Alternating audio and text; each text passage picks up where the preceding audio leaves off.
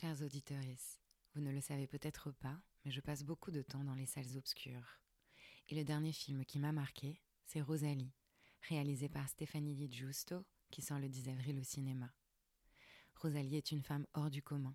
Elle a une barbe et des poils. Son destin questionne le genre, dans la France puritaine de la fin du 19e siècle. Faisant fi du regard des autres, elle décide de faire de sa différence une force. Si ce film m'a plu, c'est qu'il montre l'émancipation d'une femme grâce à son corps. Elle s'offre la liberté d'être elle-même, elle transgresse. Et vous savez à quel point nous avons besoin de ces récits pour peupler nos imaginaires.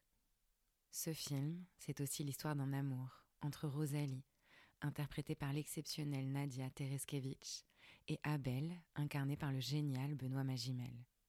Un amour tortueux qui s'écrit à deux, qui montre la naissance du désir et comment il se construit. Vous pouvez retrouver le film dès le 10 avril dans toutes les salles obscures pour découvrir le destin hors du commun de Rosalie. Et d'ici là, je vous ai préparé une interview exclusive de la réalisatrice que j'ai eu le plaisir de rencontrer. Alors courez vite voir le film Rosalie à partir du 10 avril, exclusivement au cinéma. Ce premier cycle sur les seins a été rendu possible grâce au soutien du groupe Chantel. Chantel, c'est un groupe de lingerie familiale qui a su relever le défi de se réinventer, de capter l'air du temps et de créer des sous-vêtements pour toutes les femmes, de tous âges et de tout corps. C'est surtout une équipe sincèrement mobilisée par l'idée de donner la parole aux femmes, de faire bouger les lignes sur la représentation de leur corps et de célébrer leur puissance et leur diversité. Alors quand ils nous ont proposé d'être notre partenaire sur ce cycle, on a tout de suite dit oui parce qu'on croit que c'est en rassemblant les forces en présence qu'on va plus loin. Merci à eux.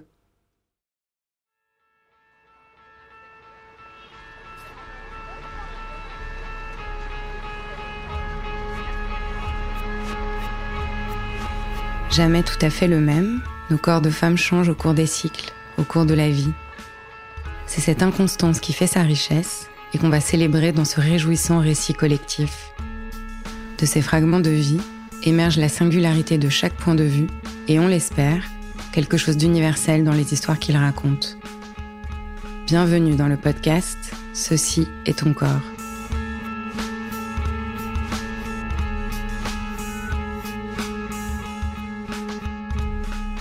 Notre dernier témoignage autour du cancer du sein est celui de Frédéric, 48 ans. Son histoire démarre par une intuition, une petite voix qui éveille des soupçons et un chat. C'est le récit bouleversant d'une femme frappée par la maladie qu'elle veut traverser à tout prix et d'un combat acharné pour sa vie et pour sa famille.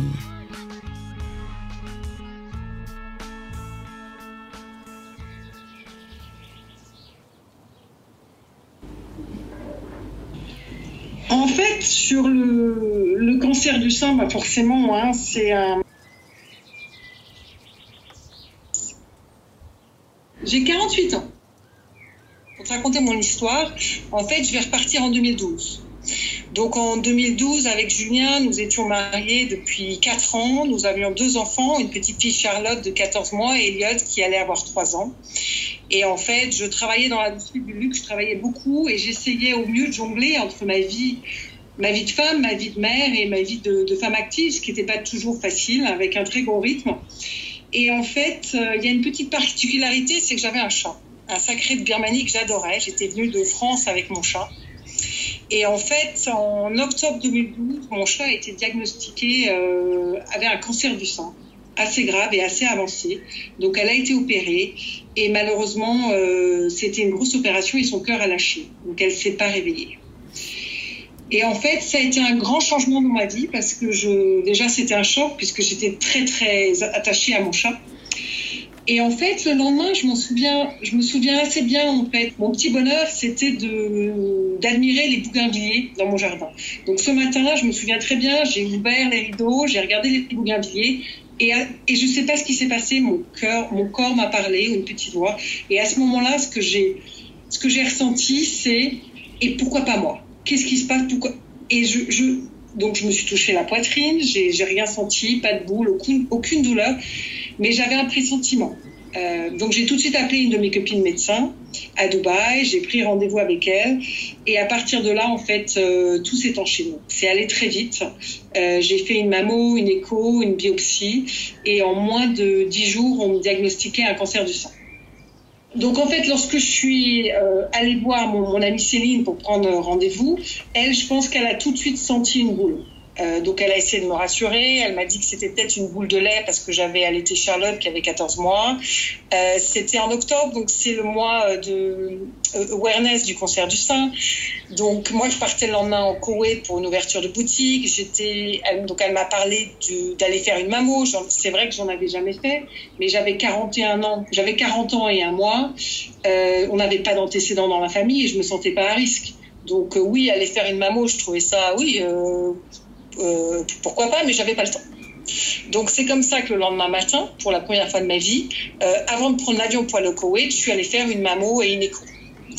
Euh, donc là, j'ai bien senti qu'il se passait quelque chose, qui me, me, regardait un petit peu bizarrement, mais bon, je me, je me posais pas plus de questions. Je suis partie au Koweït. le lendemain, j'ai reçu un coup de fil. Je m'en souviendrai toujours puisque j'étais en réunion avec mon boss, j'ai décroché.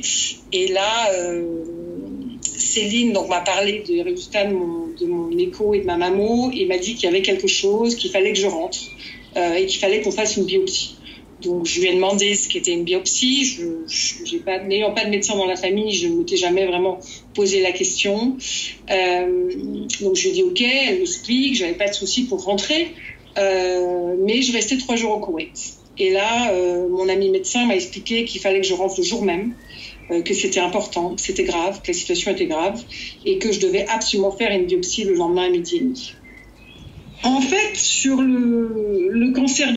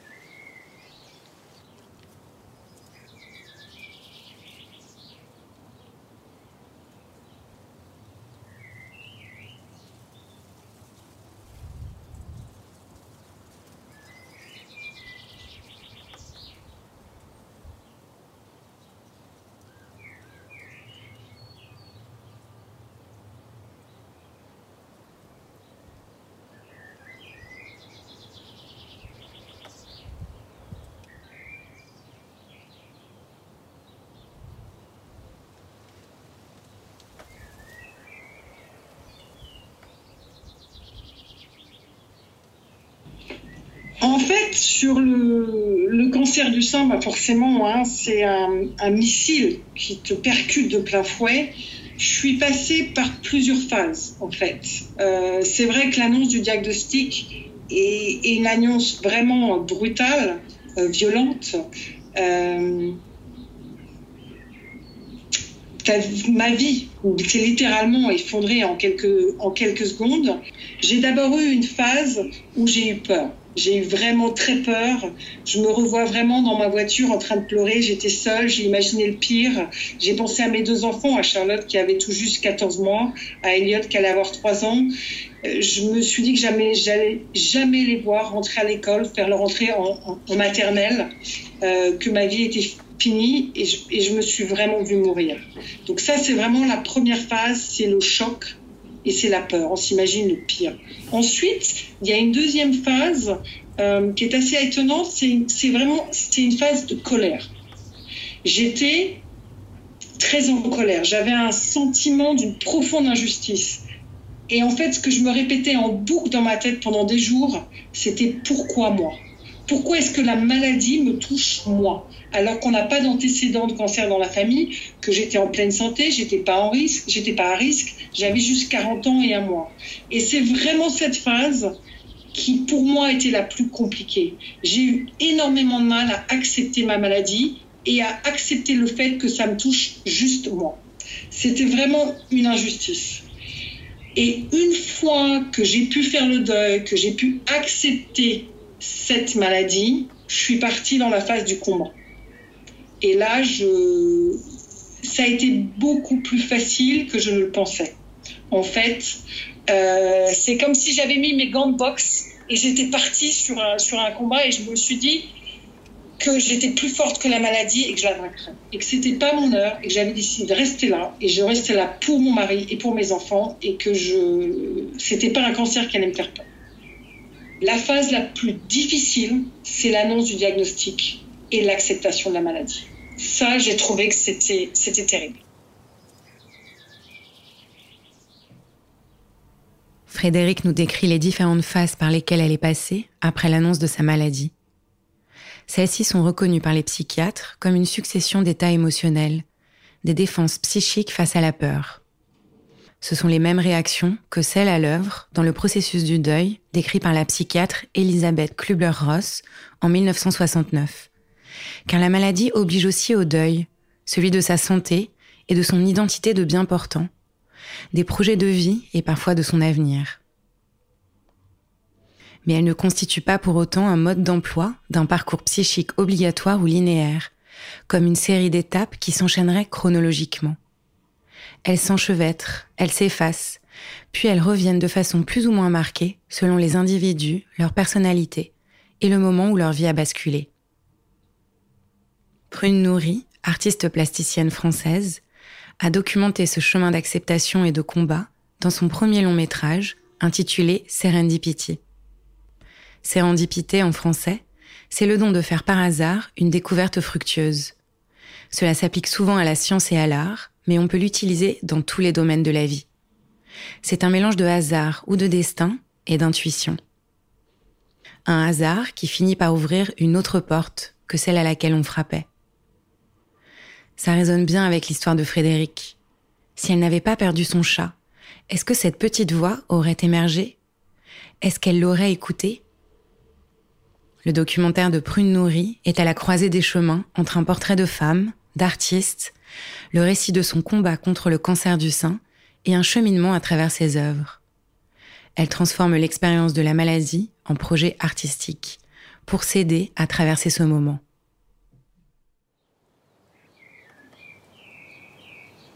2012 me semble euh, une année très très lointaine. Mon combat, tout, tout est allé très vite à Dubaï. Hein. En fait, j'ai été diagnostiquée euh, au mois d'octobre et j'avais fait tous mes traitements, ma double mastectomie et après j'ai dû faire une ovariectomie, donc ablation des ovaires et des trompes en octobre. Donc j'ai tout fait en moins de, de, de 12 mois. Et en fait, j'y pense pratiquement plus. Alors j'y pense parce que j'ai beaucoup d'amis ou des amis d'amis qui passent par cette phase. Euh, et je les aide justement euh, suite à l'annonce du, diagnostic. Je les aide à accepter la maladie et à canaliser leur énergie pour se battre et pour suivre les, traitements. Il y a deux messages que j'aimerais faire passer aux, aux femmes. Euh, neuf ans après mon combat maintenant, la première chose, c'est que euh, j'étais terrorisée, j'avais des très longs cheveux bruns, il j'étais prête à tout, sauf à perdre mes cheveux. Donc je voulais surtout pas de chimio. Et en fait, bah, on m'a annoncé brutalement que je devais avoir de la chimio, euh, parce qu'en fait, je n'ai pas eu un cancer du sein classique, c'était pas un cancer du sein hormonal, euh, c'était, on m'a, on m'a annoncé six semaines après l'opération pour retirer la tumeur à Curie que j'avais un cancer triple négatif. Donc c'est un cancer assez particulier qui est assez peu connu encore en France, euh, qui touchait à l'époque que 5% des femmes. Euh, et en fait, c'est un cancer qui est extrêmement agressif, qui ne répond pas aux traitements hormonaux et qui, à l'opposé du cancer du sein classique, ne se transmet. Ne, les métastases ne passent pas par les ganglions, mais par le sang. Ce qui fait que c'est un cancer qui se répand euh, très rapidement. Et en fait, euh, j'étais persuadée que j'aurais pas de chimio. Et à Curie, il m'avait dit que si mes ganglions n'étaient pas touchés, comme ma tumeur ne faisait que 3 cm et demi, je n'aurais pas de chimio. Donc j'étais rassurée. Parce que c'était mes cheveux, c'était ce qui est le plus important. Et en fait, euh, lorsque je suis venue à Curie pour les résultats de, l'opération, on m'a annoncé comme ça en deux minutes, après m'avoir fait attendre deux heures et demie dans la salle d'attente, que j'avais un cancer extrêmement agressif, j'avais un cancer triple négatif et qu'il fallait commencer la chimio au plus vite.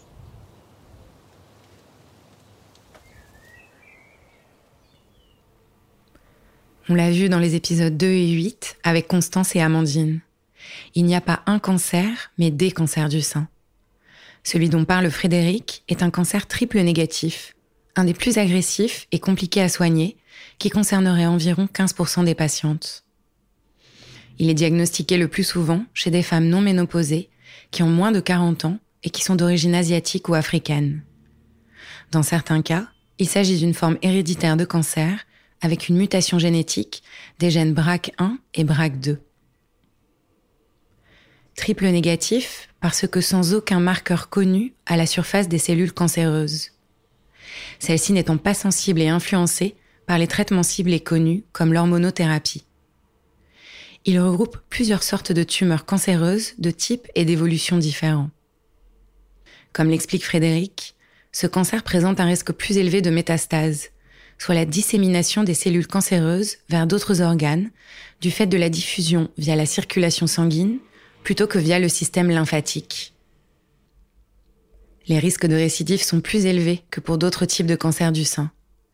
Le pic de récidive se situerait dans les trois premières années et diminuerait rapidement, alors que pour les autres, le risque de récidive est moins élevé, mais plus persistant au fil des ans. On ne le dira jamais assez.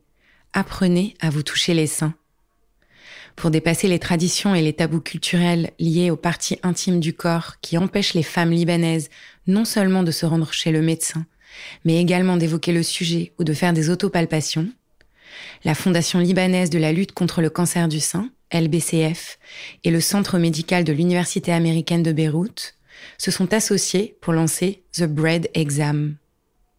Cette campagne enseigne aux femmes comment effectuer l'autopalpation à travers les mêmes gestes simples utilisés dans la préparation du pain traditionnel. On vous invite à la découvrir et on vous mettra le lien dans la description de l'épisode.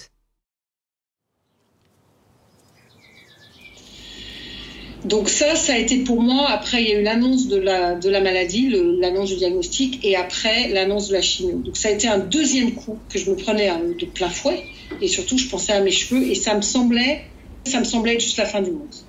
Et en fait, ce que je devrais dire aux femmes, c'est que ben, j'ai pas eu le choix. J'ai dû faire de la chimio. Euh, j'ai perdu mes cheveux très très rapidement. Je pense que 12 jours après la première chimio, j'avais pratiquement plus de cheveux. Donc entre-temps, j'avais réussi à me conditionner psychologiquement. Et je m'étais dit que ben, si je devais perdre mes cheveux et porter une perruque, eh ben, il fallait que ça soit une perruque blonde platine. Donc j'étais allée avec des copines pour faire tous les magasins à Dubaï. Et effectivement, euh, donc je m'étais acheté deux perruques. J'avais acheté une perruque brune euh, avec les cheveux assez longs qui ressemblaient à, mes cheveux de l'époque. Et je m'étais également acheté pour rigoler ma perruque, euh, blonde platine. ce qui s'avère, c'est que en fait, les perruques, ça gratte. Et comme à Dubaï, il fait chaud, euh, c'est vrai que sous 30 degrés, la perruque, c'est pas top. Donc j'ai plutôt mis un chapeau. mais voilà, ce que je voudrais dire aux femmes aujourd'hui, c'est que perdre ses cheveux, ça me semble être la fin du monde et qu'en fait, bah, on s'habitue à tout. Et quand on n'a pas le choix, bah, on y va. Et mes cheveux ont repoussé assez rapidement après euh, ma chimio. Et ils ont poussé, bah forcément, j'avais 40 ans, un peu plus de 40 ans, donc ils ont poussé un peu plus gris que brun. Et aujourd'hui, bah, j'ai gardé mes cheveux blond platine. C'était mon rêve avec ma perruque, je ça assez funky. Et donc aujourd'hui, bah, j'ai toujours les cheveux blond platine, donc à peu près aux épaules. Et même si je me considère toujours brune, parce que j'étais brune depuis 40 ans, et bah, j'ai mes cheveux blond platine. Et en fait, bah, la vie est un combat et que bah, il faut choisir ses batailles. Les cheveux, c'était pas si important. Et l'autre chose que je voudrais dire aux femmes, c'est qu'en fait, euh, cette chimio, bah, ils m'ont annoncé ça le 21 décembre, juste avant Noël. Donc j'ai pris l'avion. Euh, je m'en souviens comme si c'était hier. Ça avait, j'étais juste. Je pense que je n'ai pas bougé du vol. J'ai rien mangé, j'ai regardé aucun film. J'étais juste. Euh, je suis restée assise, le regard fixe. Et j'ai dit à mon mari, s'il te plaît, Noël approche, n'en parlons pas. On verra après Noël. Donc on a passé les fêtes de Noël tous les quatre sans en parler. Et c'est après Noël qu'on a commencé à, à se préoccuper de, du protocole, de chimio, trouver un chimiothérapeute. Et en fait, ça s'est fait tellement vite et j'étais tellement, tellement traumatisée à l'idée de perdre mes cheveux qu'on n'en a pas parlé aux enfants. Donc en fait, on n'en a pas parlé à Elliot qui, avait, qui allait avoir 3 ans puisqu'il est du 31 décembre et Charlotte 14 mois. Et je pense que ça a été une des erreurs qu'on a faites et qu'il est important de tout dire aux enfants. Même si ça nous semble douloureux, il faut le dire avec leurs mots à eux, mais les enfants ont besoin de savoir. Et je pense que mon fils, qui a maintenant 11 ans, on garde toujours un certain traumatisme parce que ça a été beaucoup de changements pour lui. Tout d'un coup, c'était sa mère qui travaillait tout le temps, qui du jour au lendemain s'est retrouvée à la maison. C'était euh, maman qui avait des longs cheveux bruns, qui s'est retrouvée tout d'un coup euh, sans cheveux, et puis après avoir des, après avec des cheveux blancs. Et je pense que les, les, enfants peuvent tout entendre à partir du moment où c'est communiqué avec leurs mots à eux et avec beaucoup de douceur. Et on en aura, on en aura parlé, mais euh, deux ans après, et je pense que c'était un petit peu tard. Donc ça, c'est vraiment un conseil à donner aux femmes. Euh, J'avais vraiment mis toute mon énergie dans mon combat et j'ai complètement oublié d'en parler à mes enfants parce qu'ils étaient petits et je pensais qu'ils ne se, rendaient pas compte. Par rapport à ma fille, donc moi j'ai fait un test génétique euh, peu de temps après mon diagnostic et j'ai su que j'avais euh, bracket 1, donc BRC1 en français, et elle a 50% de risque d'avoir le, même gène. Donc c'est une mutation génétique. Donc ce qu'il faudra aujourd'hui, elle a 9 ans et demi, euh, ce qu'il faudra, c'est la faire tester un petit peu plus tard, euh, quand elle aura entre 14 et 17 ans. Et Elliot, alors c'est plus rare sur les garçons, mais ça peut arriver. Donc je sais pas, il faudra qu'on, j'en discuterai avec mon oncologue euh, d'ici quelques années. J'insiste vraiment sur le, sur le dépistage, en fait, et aller faire des contrôles médicaux réguliers. Moi, aujourd'hui, je ne suis pas à l'abri d'avoir une rechute, mais je sais que si c'est pris à temps, je peux être soignée et je guérirai à nouveau. Je dis souvent que la maladie m'a permis de changer mes priorités dans la vie, que c'était un mal pour un bien, que maintenant je profite beaucoup plus de mes enfants, de ma famille. De... On s'est vraiment resserré. Mon mari a été, a été extraordinaire. Il m'a tellement soutenu. J'entends beaucoup d'histoires où les maris délaissent leurs femmes. Euh, ils n'ont pas le courage d'affronter la maladie. Donc c'est un hommage à mon mari qui a été super. C'est un hommage aux médecins qui sont occupés de moi à Dubaï, euh, à toute l'équipe médicale du docteur du, euh, de l'hôpital américain. Et c'est un hommage à, à tous mes amis qui m'ont aidé, à ma famille euh, et qui m'a permis de, passer outre, de combattre euh, ce cancer et d'être là aujourd'hui.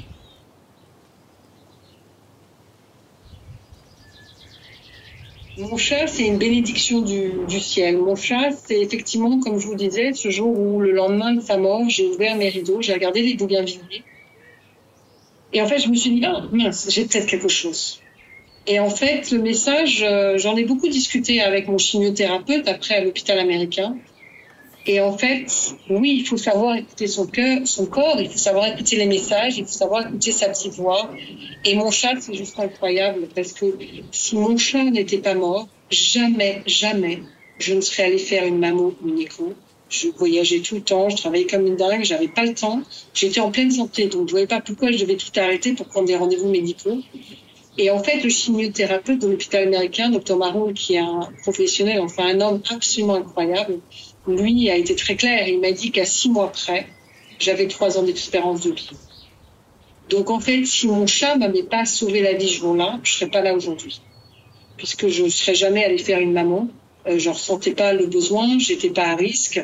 Et je pense que on, parle beaucoup plus de la prévention maintenant, de plus en plus. Mais là, moi, mon, cancer du sang, c'était en 2012. Et on en parlait, c'était le début.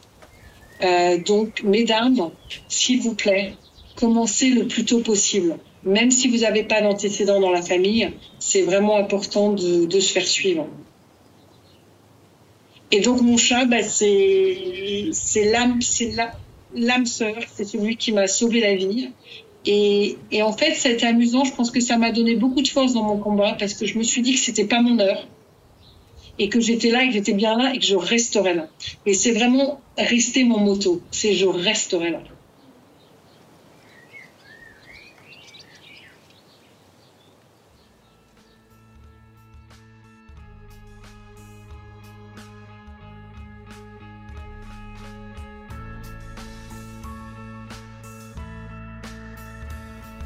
Merci à Frédéric pour son témoignage.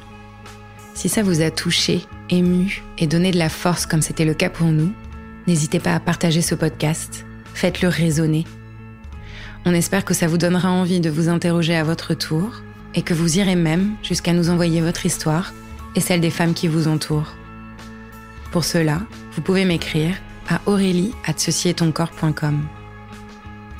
En attendant, on vous conseille Serendipity, le documentaire de Prune Nourrie cité précédemment, et la campagne The Bread Exam, visible sur YouTube. À très vite!